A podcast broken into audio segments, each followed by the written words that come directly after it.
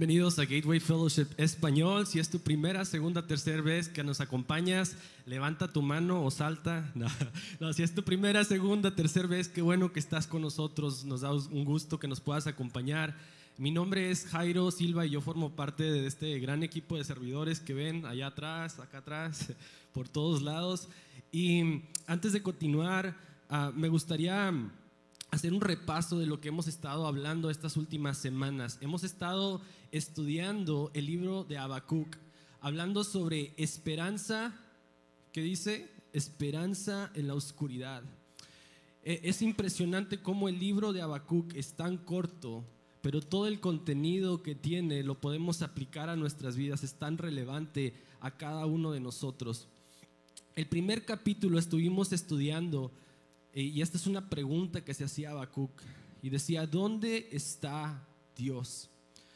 Eh, estuvo hablando un poco de eso nuestro pastor Juan Pablo. La segunda semana, eh, el, tema era basado en el capítulo 2, que, que, era, ¿qué hacemos nosotros en la espera?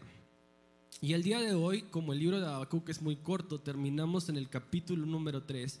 Y si me puedes acompañar, abre tu Biblia o si no, va a aparecer en las pantallas ahí atrás lo que dice Habacuc, capítulo 3, versículo 16. Dice de esta manera, al oír esto me estremecí por dentro, mis labios temblaron de miedo, se me doblaron las piernas, caí y temblé de terror.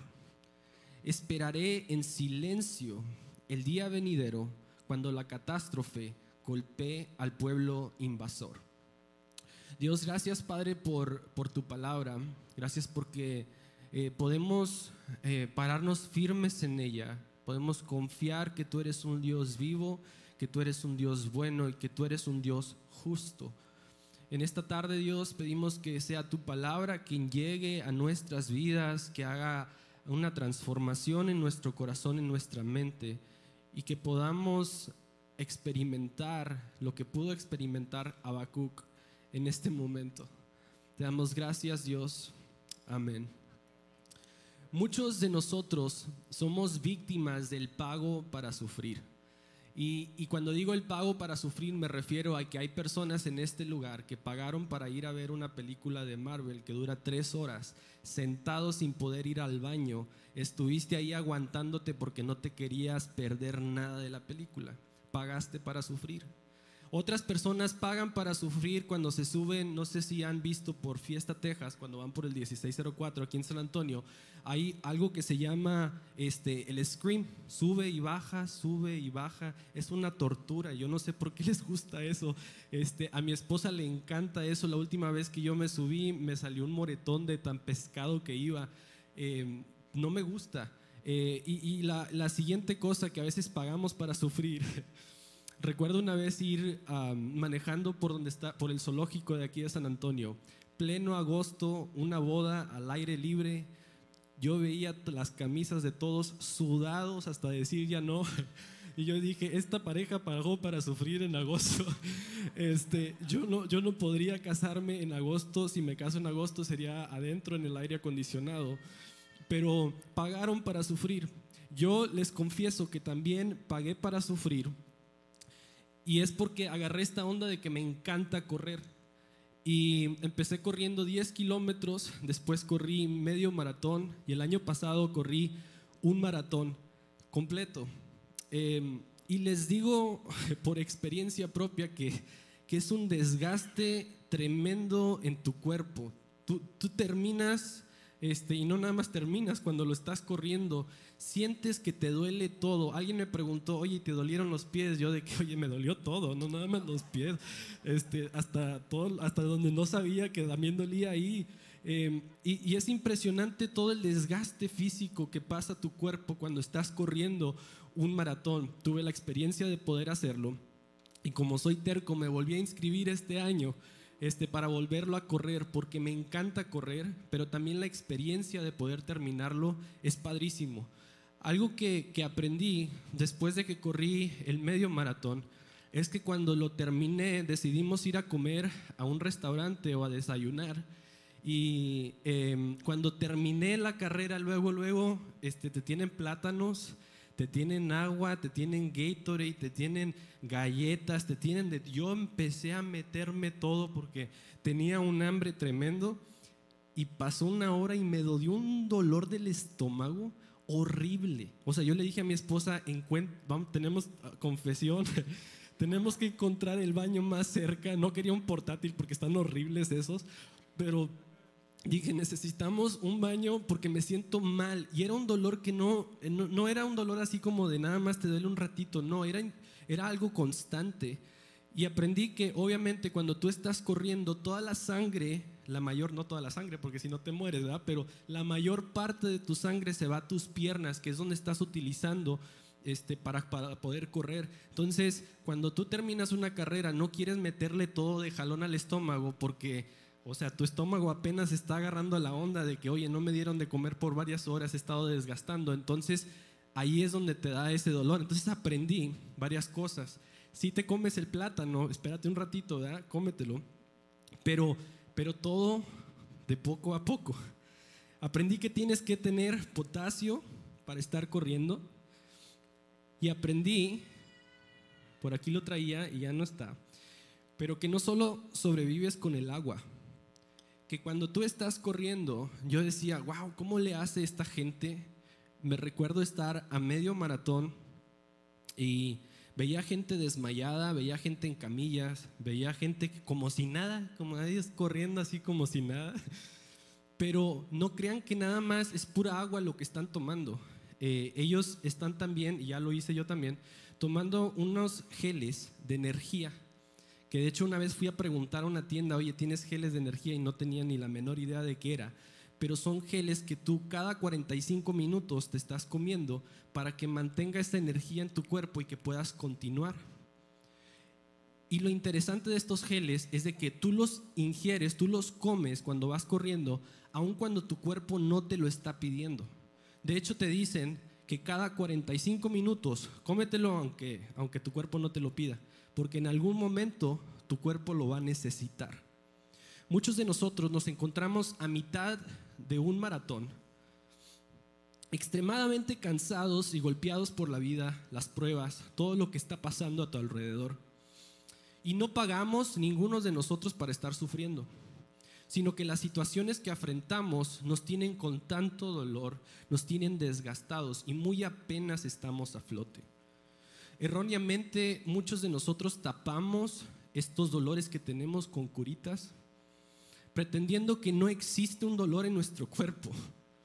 O, hay personas que están tomando una taza de café a la vez como para mantenerte vivo todavía,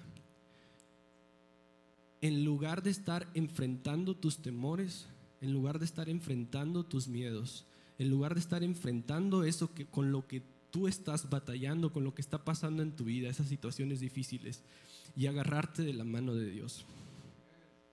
¿Cuál ha sido tu respuesta en el valle? ¿Cómo reaccionas cuando parece que, Dios está en silencio? ¿Cómo reaccionas tú cuando de pronto te llega una noticia que no la esperabas? Y cada día se pone peor.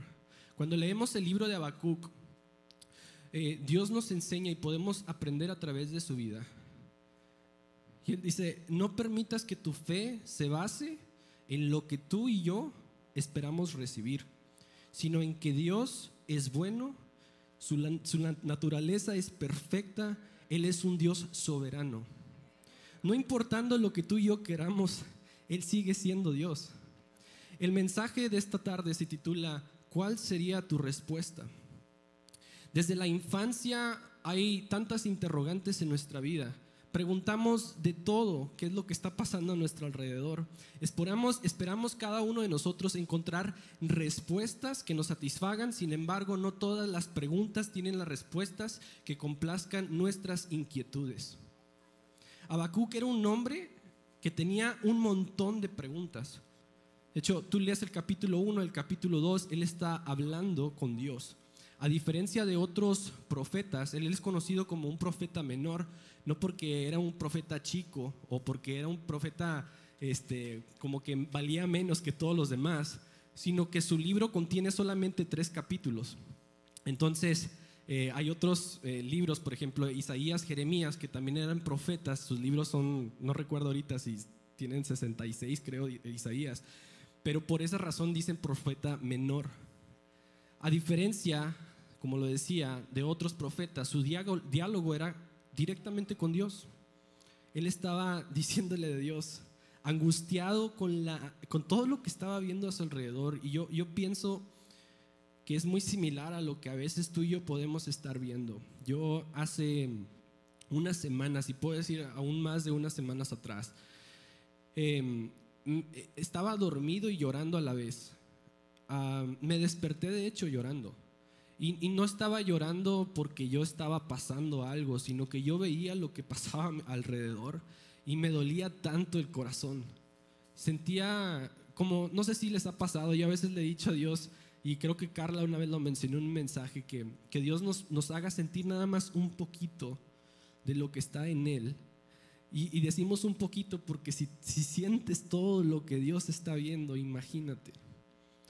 Y yo me levanté llorando. Yo le dije a mi esposa, wow, o sea, literal, estaba llorando y las lágrimas y todo, pensando y angustiado en qué es lo que pasaba alrededor. Y esto es lo que estaba pasando por la mente de él. Él veía un mundo que moría y le partía el corazón. ¿Por qué existe tanto mal en el mundo? ¿Por qué los malos parece que salen con la suya? Habacuc presentó sus quejas a Dios sin saber que les esperaba algo peor, que Babilonia, una potencia en aquel entonces, imagínate que viene así con todo y viene arrasando con todos. ¿Y con quién venía ahora? Contra Judea, Judá venía a invadirlos y ¿qué es lo que iba a pasar? Los iba a destruir completamente.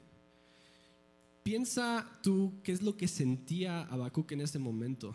Y Dios le responde a Habacuc, eh, de hecho hay dos respuestas de Dios, capítulos 1 y 2, pero Dios responde a Habacuc que puede parecer como si los malvados triunfan, pero al final serán juzgados, prevalecerá la justicia. Quizás el juicio no suceda en el momento, pero sucederá. Mira, estaba estudiando este mensaje esta semana y creo que todos tenemos una idea de cómo va a ser nuestra semana, nos planeamos, tenemos ya de que el lunes hago esto, el martes esto. Esta semana no salió de la manera que, yo pensaba.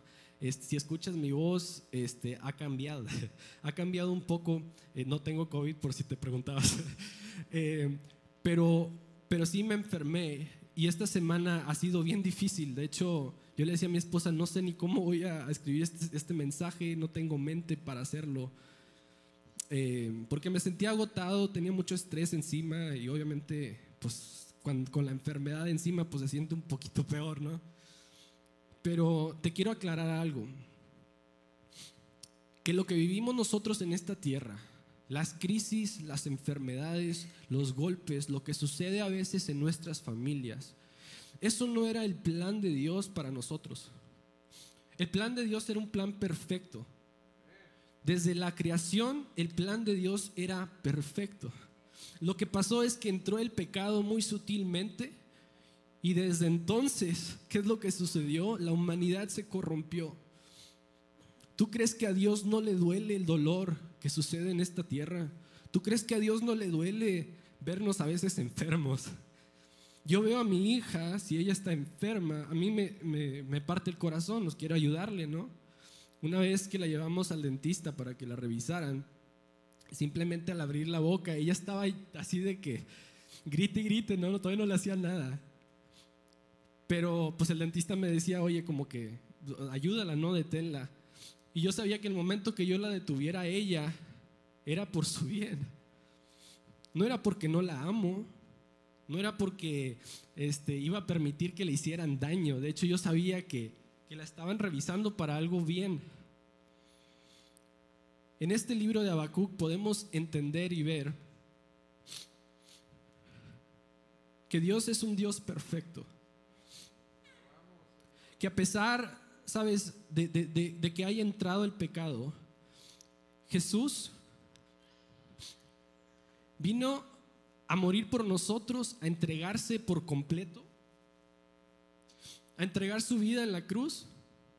Nadie se la quitó, Él la entregó. para que tú y yo podamos ser libres del pecado, podamos ser libres de enfermedad, para que podamos experimentar abundancia en Él.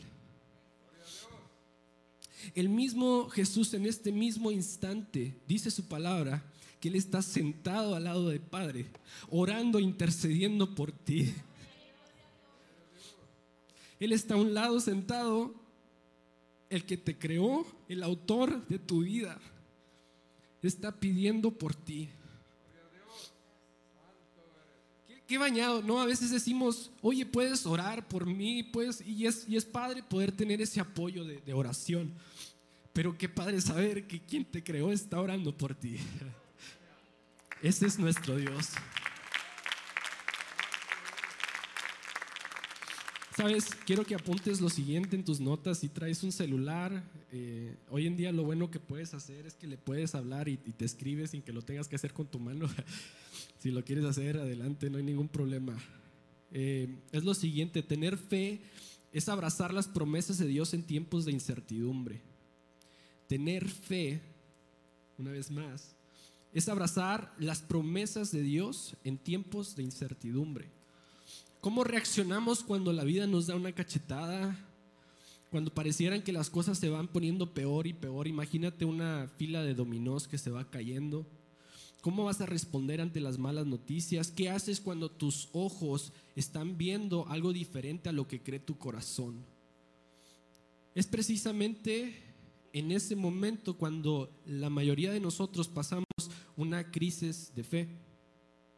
Es ahí donde tú y yo cuando dices, es que no es lo que yo esperaba, no es lo que me platicaron. Ahora, ahí es donde experimentamos, donde dicen esa crisis de fe, ¿cómo voy a reaccionar? Algunos tapan con un curita lo que está sucediendo, fingiendo que no está pasando nada en tu vida. Tomando una taza de adrenalina, adrenalina a la vez para poder continuar. Mientras que otros simplemente dicen, ¿sabes qué? Dios, me voy no existes. Y es, y es, es interesante ver estos dos puntos porque Habacuc nos enseña algo muy interesante, que aunque él cuestiona a Dios por lo que está sucediendo, su reacción no es la misma. Para llegar a la cima necesitamos abrazar a Dios en el valle para llegar a la cima necesitamos abrazar a Dios en el valle. Le mandé un mensaje a nuestro pastor y le dije, él me mandó esto. Dije, bro, te la voy a piratear. Para llegar a la cima necesitamos abrazar a Dios en el valle. ¿Cómo logramos eso? Toman otra de estos tres puntos. Número uno, recuerda lo que Dios ha hecho por ti. Habacuc emprendió esto en el capítulo 3. Vamos a leer el capítulo 3, leyendo del versículo 2 al versículo 6. Si pueden ver en tus pantallas, o si tienes un celular, denme un minuto, nada más me va a sonar la nariz bien rápido.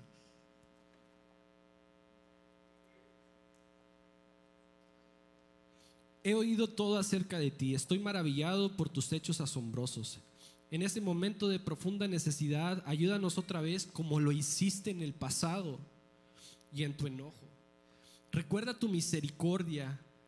Veo a Dios cruzando el desierto de Don. El, el Santos viene al monte de Parán, su brillante esplendor llena los cielos y la tierra se llena de su alabanza. Su llegada es tan radiante como la salida del sol, los rayos de luz salen de sus manos. ¿Dónde se esconde su, impotente poder? La pestilencia marcha delante de él, la plaga lo sigue cerca. Cuando él se detiene, la tierra se estremece. Cuando mira, las naciones tiemblan. Él tumba las montañas perpetuas y arrasa las antiguas colinas. Él es Dios eterno. Lo que está haciendo Habacuc aquí es recordando lo que había pasado eh, aún si leemos la Biblia en Éxodo, de donde Dios, una, los había sacado de esclavitud en Egipto. Y estos lugares que menciona eran lugares donde, donde ellos se habían refugiado. él estaba recordando la presencia de Dios. De hecho, hasta el versículo 15 está hablando de, del, mar y, y, está haciendo referencia a cuando se, cuando se parte el mar en dos y el pueblo de Dios puede cruzar. Es probable que estos recuerdos a ti a lo mejor no traigan, em, como que dices, no, no tienen el mismo efecto. Pero cuando nosotros pensamos en esto y yo estaba meditando en lo que él había hecho ahí, me trae a la memoria cosas que han pasado en mi vida. Y es por eso que Él nos está enseñando eso. Recuerda lo que yo hice por ti. Recuerdo un congreso cuando regresé a la casa que no estaba mi familia, no estaban mis papás entro, eh, recuerdo que había jugado México y, lo vi la grabación, después entro a mi recámara, me acuesto y escucho una voz que dice Jairo. Y yo me quedé pensando, o sea, por un momento como que, ah, ¿qué onda, no? O sea, no hay nadie en la casa, no están mis papás, no está nadie. Y me puse a pensar y dije, Eres tú, Dios, porque solamente quien me conoce me habla por mi nombre. Recuerdo el momento cuando yo estaba pasando por ansiedad y depresión. Iba, iba en mi carro, iba llorando. Y, y después de eso, Dios pone en nuestro corazón empezar noches de adoración en la madrugada. Y ahí fue donde Dios me sanó. Recuerdo cuando fui con el doctor y me dijeron, Melina me decía a mi esposa, oye Jairo, creo que necesitas ir al oftalmólogo para que te revisen los ojos porque cada vez veo que te acercas más el celular. Y cuando voy nada más para, que me digan que todavía tengo 20-20, el doctor me dice, oye Jairo, en tu familia no hay alguien que tenga glaucoma porque tienes eh, la presión muy alta y porque tu nervio óptico está muy inflamado. Y yo le dije, no, no, no, nadie. Gracias a Dios no tengo glaucoma.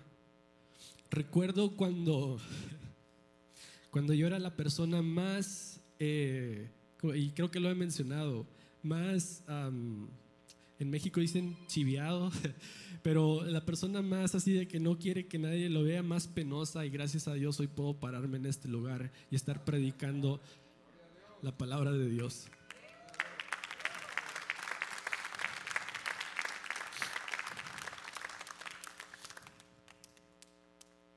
En Salmos, el rey David dijo, capítulo 143, versículo 5, recuerdo los días de antaño, medito en todas tus grandes obras y pienso en lo que has hecho. Puede que la rutina de la vida te haya robado esos recuerdos de lo que Dios ya ha hecho en tu vida. Yo esta semana le decía a Dios, Dios, recuérdame lo que has hecho por mí. Recuérdame y en la noche me despertaba pensando en muchas de estas cosas. Cuando yo le decía cargando a Luisana, mi hija, no sé cómo se hace esto, no tengo un manual de instrucciones, pero Él me ha enseñado a ser un padre. Recuerda lo que Dios ha hecho por ti. Número dos, descansa en la fidelidad y la bondad de Dios. Habacuc capítulo 3, versículo 16, ya lo habíamos leído. Al oír esto me estremecí por dentro, mis labios temblaron de miedo, se me doblaron las piernas, caí y temblé de terror. Esperaré en silencio el día venidero cuando la catástrofe golpee al pueblo invasor. ¿Conoces esa sensación cuando todo se está viniendo abajo?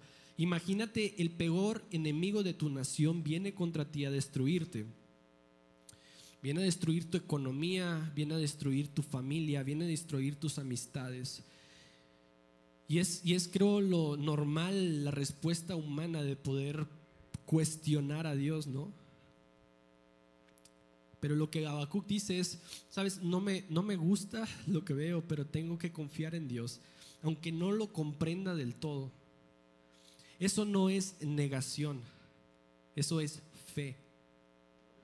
Que Dios va a hacer lo que Habacuc quiere, no que quiere que haga lo que Dios quiere que haga en ese momento. No, es confiar en que Dios es bueno, en que Dios es fiel a pesar de lo que esté pasando a su alrededor. Eso no es negación.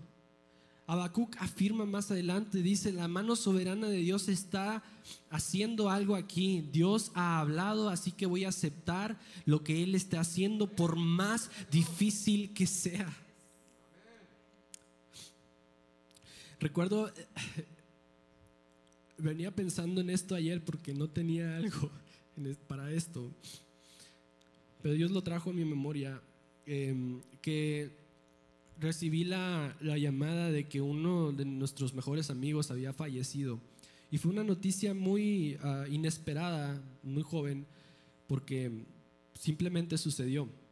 Y me acuerdo entrar en la casa, entrar en la sala, estaba en la esquina del sillón, llené el sillón de, yo creo, de mocos y de lágrimas y de todo. Y me dolía tanto, obviamente, lo que estaba pasando. Em, era un dolor tan fuerte, pero me entró algo que nunca me había pasado y era temor a la muerte. Yo le, de hecho, le, he platicado a varias personas y platicando con mi esposa también, o sea, nunca había experimentado yo un temor a la muerte.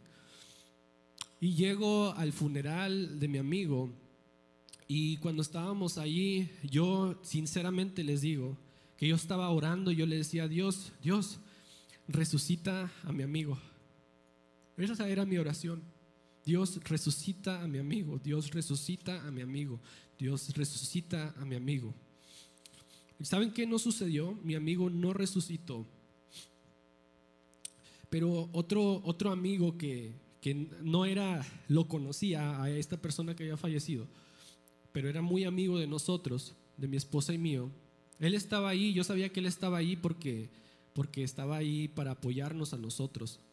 Y él se acercó a mí, no me dijo nada, no me dijo las palabras que a veces dices tú, ah, no hombre, que se me hubieran ocurrido esas palabras para decir, ninguna palabra salió de su boca, él simplemente llegó conmigo, me dio un abrazo y yo sentí que era Dios abrazándome, que me estaba diciendo, aquí estoy. Yo creo que Dios está abrazándote en esta tarde en medio de lo que tú estás, si tú a lo mejor has pasado lo mismo que yo, teniendo temor a la muerte, Dios viene y te abraza y te dice, aquí estoy. Confía en mí, confía en mi fidelidad, confía en mi bondad. No soportes las dificultades en medio del caos, porque soportar las dificultades es una reacción pasiva, sino descansa en la fidelidad y la bondad de Dios. Entonces podremos decir lo que dijo Santiago, tengo por sumo gozo, hermanos míos, que el día que os halléis en diversas pruebas, sabiendo que toda vuestra prueba produce paciencia y que la paciencia tenga su perfecto resultado, para que seáis perfectos y completos y que nada os falte. Número tres es confía que Dios lo hará otra vez. Sabes, Dios no hace lo que Habacuc está pidiendo en el momento que está pidiendo. Yo disfruto a Dios en la cima, en la montaña, pero lo conozco en el fondo, en el valle. Alaba a Dios por lo que me da ahí arriba, pero adoro y conozco más íntimamente cuando estoy en el valle en medio de la incertidumbre. La respuesta a todo esto es fe y confianza en medio de las pruebas. Sin conocer nosotros los tiempos de Dios, simplemente confiamos en Él. La fe permite que tú y yo podamos ver más allá de lo que está sucediendo aquí adentro. No pongas tu confianza en el gobierno, que una y otra vez te van a fallar. No pongas tu confianza en tu empleo, en tu compañía, en tu trabajo, lo que has acumulado, porque eso se puede ir de la noche a la mañana. Confía en un Dios que no te va a fallar. Confía en un Dios que ha estado contigo en las buenas, en las malas, que en este mismo momento te vuelve a recordar, ¿sabes qué? Todo lo que has pasado, el hecho que tú estés vivo, que puedas respirar, que puedas estar en este lugar, es por mí. Aférrate a Dios y no te sueltes de su mano. Juan 16, 33 está hablando Jesús y dice, en el mundo tendrán aflicciones, pero confiad, yo he vencido al mundo. Dios no te pide que entiendas lo que está sucediendo, el proceso. Lo único que Dios te está pidiendo es que confíes en Él. Y esto es difícil para escucharlo porque va contra cultura. Y ahora te pregunto a ti, ¿cuál será tu respuesta? Habacuc capítulo 3, versículo 17 al 19. Dice, aunque las higueras no florezcan y no haya uvas en las vides, aunque se pierda la cosecha de oliva y los, y los campos queden vacíos y no den fruto, aunque los rebaños mueran en los campos y los establos estén vacíos, aún así me alegraré en el Señor me gozaré en el Dios de mi salvación. En el Señor soberano es mi fuerza. Él me da pie firme como el venado, capaz de pisar sobre las alturas. ¿Qué está diciendo Habacuc? Aunque la cadena de suministro falle, aunque los estantes en las tiendas estén vacíos, aunque la economía colapse, aunque recibas una noticia que no esperabas, yo me agrado en el Dios de mi salvación. ¿Responderás tú de la misma manera? Te pregunto en esta tarde. Sabes, empecé a entrenar nuevamente para el maratón este año. Y ha, sido un sube y baja porque no he podido entrenar como quiero. he querido hacer varios cambios y podemos hacerlo, ¿no? Pero esta semana pasada salí a correr con un amigo, Jonathan, y nos fuimos si te gusta correr o estás buscando un lugar perfecto para correr y quieres eh, desgastar tus piernas, ve al ring, hay muchas lomas. Es loma tras loma tras loma. Pero está bien padre para poder entrenar. Y recuerdo que íbamos corriendo y, terminamos, ya, nos subimos en la camioneta, veníamos ya de regreso a la casa, yo entro a mi casa y él, este, y él me manda un mensaje de, texto y me dice, oye, disfruté mucho la corrida. Y luego dice, es que Dios me habló allí. Y yo me quedé así de que no me dijo nada, me mandó eso, ¿no? Y yo me quedé con la, con la intriga, ¿no? De que, ah, caray. ¿Qué te dijo Dios, no?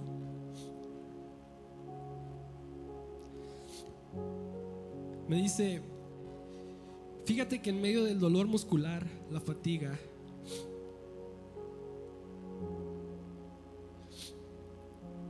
dice, Dios me hablaba.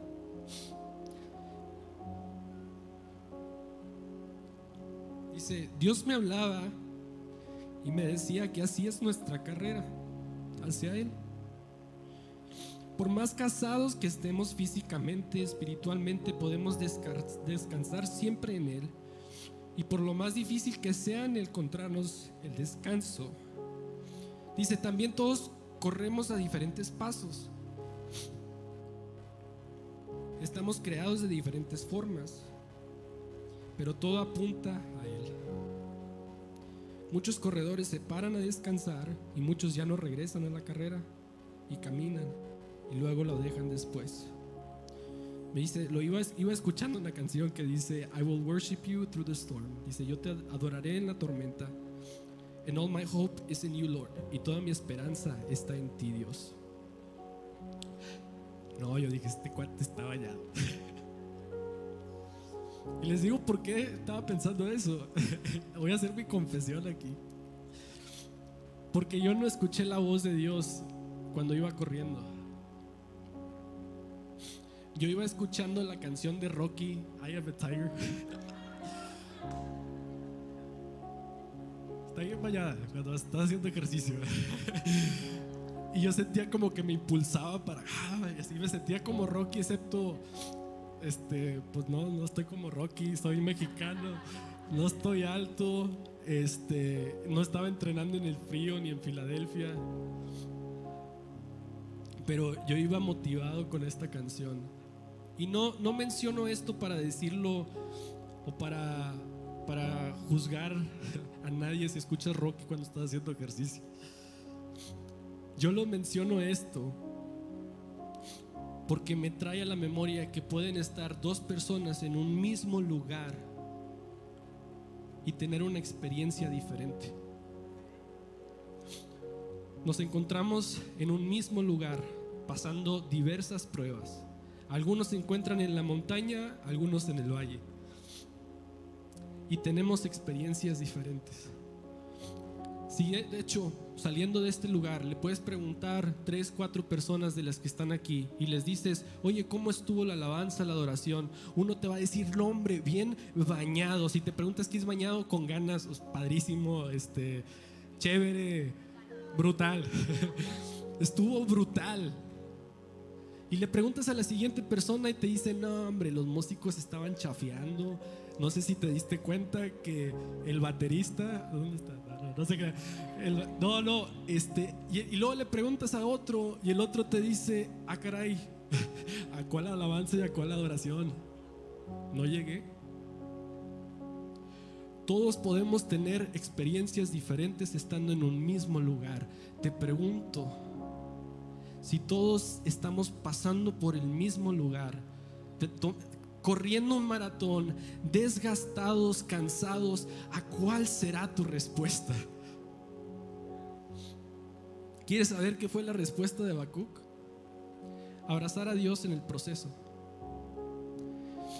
A través de esta historia vemos cómo eh, Dios inspira a su iglesia y nos recuerda que podemos experimentar paz, paciencia y gozo en medio de la incertidumbre, abrazando a Dios en el proceso y es inevitable tú solamente te vas a arrodillar, vas a adorarlo porque Él es Dios bueno, porque Él es un Dios poderoso, porque Él es un Dios que pelea contigo y que no te deja solo. Esa es nuestra respuesta.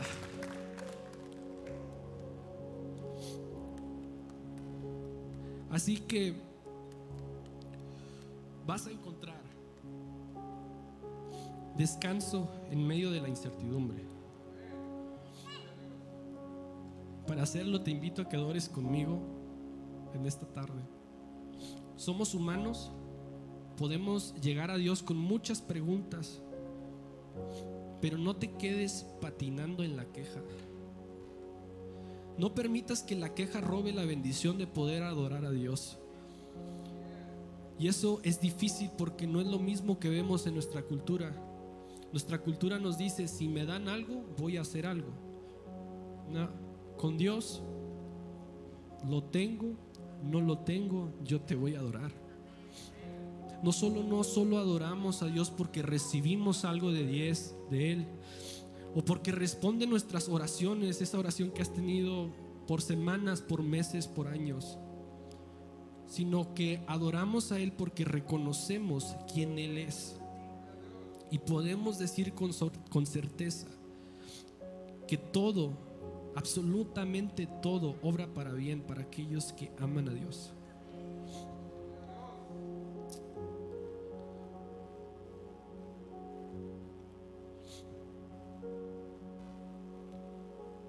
Si en ti existe gratitud, si en ti existe, o a lo mejor dices, ¿sabes qué hay? Estoy en la incertidumbre.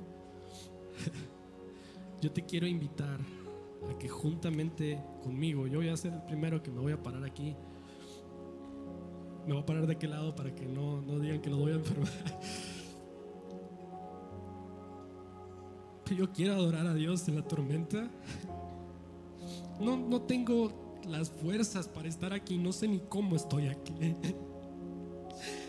Pero yo decido adorarlo, yo decido hablar su palabra. Yo no sé qué vas a decidir tú esta tarde. Yo no sé si te sientes cansado. Yo no sé si te duele lo que estás viendo. A mí me duele. Pero yo confío en un Dios soberano. Yo confío en un Dios fiel. Yo confío en un Dios bueno. Que todo está en sus manos. Si puedes cerrar tus ojos en esta tarde. Primera oración, si no conoces a Jesús, lo has escuchado, pero no lo has aceptado en tu corazón, este es el día para hacerlo. Sé que hay personas aquí que no han tomado mejor ese paso, pero créeme, no te voy a prometer que va a ser color de rosa.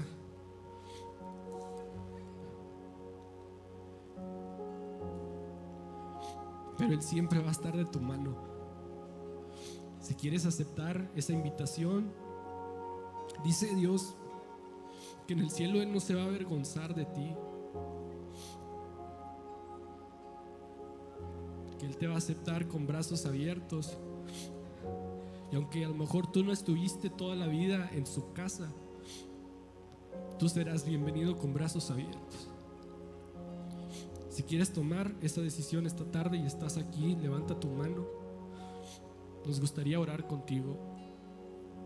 Y si a lo mejor no estás aquí, lo estás haciendo en línea, déjanos saber.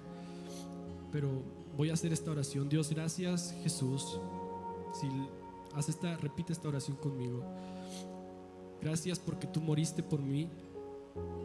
Eres mi Salvador. Te pido perdón por mis pecados. Te pido que hagas algo nuevo en mí. Me entrego a ti por completo. Haz de mí una nueva persona. Sé que mi nombre está escrito en el libro de la vida y que yo soy salvo. Amén.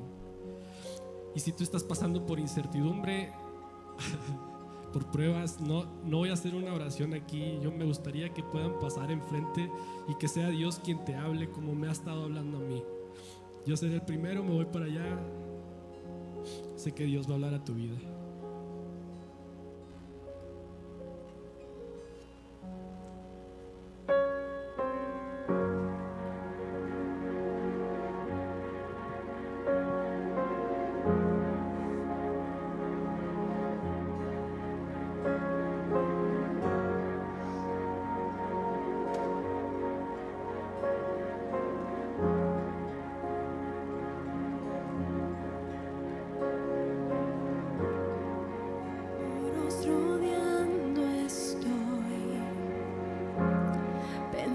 Que caerían